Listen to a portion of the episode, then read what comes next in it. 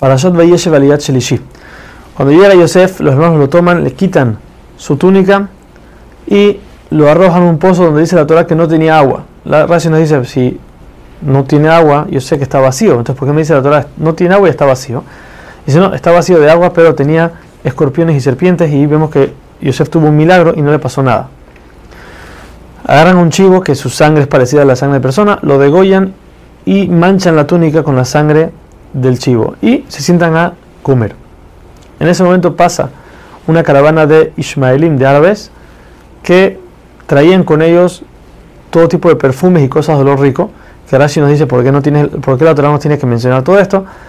Y, y, nos dice que ya que normalmente los árabes traían alquitrán y cosas que olían feo, vemos como la Torah tenía calculado exactamente cuánto le tocaba a Yosef, que y que le tocaba que lo vendieran y que lo alejen de su padre, pero no le tocaba que ese, ese, en el camino tener ese olor malo, por eso estos árabes tenían olor bueno.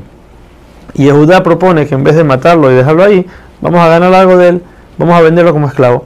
Por eso lo venden por 20 monedas a los árabes. Estos árabes, la, la Torah nos, nos dice, nos cambia muchas veces de árabes a midianim, de vuelta árabes, para decirnos que Yosef fue vendido varias veces. De los árabes fue a los midianim, de los midianim se vendió por último a Egipto, como veremos más adelante.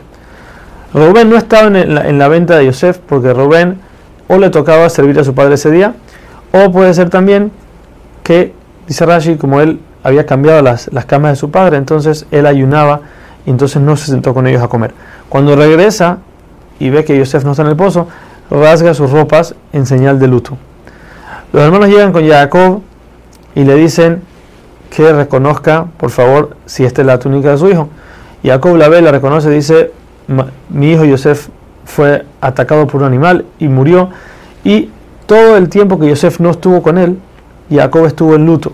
Fueron 22 años, que como dijimos anteriormente, son los 22 años que Jacob no estuvo con su padre para servirlo. Y Jacob no acepta todos los consuelos que le dan sus hijos y sus hijas, porque sabemos que solamente el muerto se olvida de, de la persona después de 12 meses. Una persona que está viva, el cuerpo no la, aún que uno, uno, no sabe si está vivo o no, pero el alma siente que está vivo, entonces no se olvida la persona de la cabeza. Por eso Jacob no podía recibir el consuelo como pasa con cualquier persona que fallece, que después de un año o un tiempo, la persona se calma y sigue adelante la vida. Ahora, Hashem no le reveló a Jacob lo que habían hecho los hermanos. Esto es interesante porque si los hermanos hicieron algo malo, entonces que Hashem le revela a Jacob y termina con el cuento.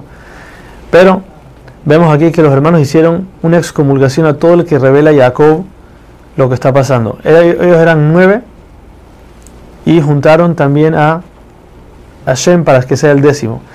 Vemos que Hashem se juntó con ellos, porque ellos, ellos a su forma de pensar tenían razón de lo que estaban haciendo, por eso Hashem aceptó y no reveló a Jacob lo que estaba pasando.